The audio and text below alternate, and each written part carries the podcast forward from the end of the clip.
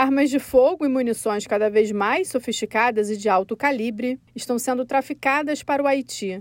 O aumento desse fluxo consta em uma nova avaliação divulgada pelo Escritório das Nações Unidas sobre Drogas e Crime. O país caribenho enfrenta uma crise sem precedentes, com violência de gangues atingindo os maiores níveis em décadas. A análise revela um aumento recente nas apreensões de armas de fogo, sugerindo um crescimento desse tipo de tráfico. Além disso, de acordo com o estudo, o Haiti continua sendo um país de transbordo de drogas, principalmente cocaína e maconha, que entram por barco ou avião em portos públicos, privados e informais, assim como em pistas clandestinas. O Haiti sofre com fronteiras vulneráveis. São 1.771 quilômetros de costa e uma fronteira terrestre de 392 quilômetros com a República Dominicana.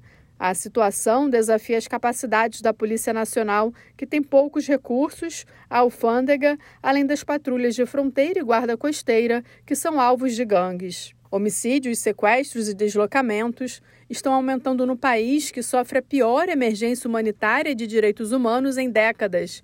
De acordo com o relatório do secretário-geral, a violência das gangues está agravando um severo surto de cólera, aumentando a insegurança alimentar, deslocando milhares de pessoas e mantendo as crianças fora da escola.